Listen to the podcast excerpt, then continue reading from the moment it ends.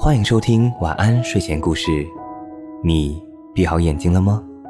今晚的故事是：所爱隔山海，山海皆可平。有一只兔子喜欢上了一只狼。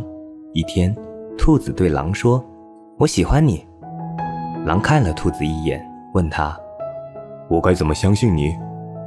兔子思考了一阵，回答：“我会为你付出我的生命。”狼沉默了一会儿，看着一脸坚定的兔子，淡淡的笑了一下：“我比你强大的多，不需要你的保护。”兔子急了，恳求道：“我不会奢求太多，那我们能做朋友吗？”狼无所谓的笑了笑，点点头，算是回应。这个面对他毫无畏惧的小家伙。确实使自己对他产生了一点点的兴趣。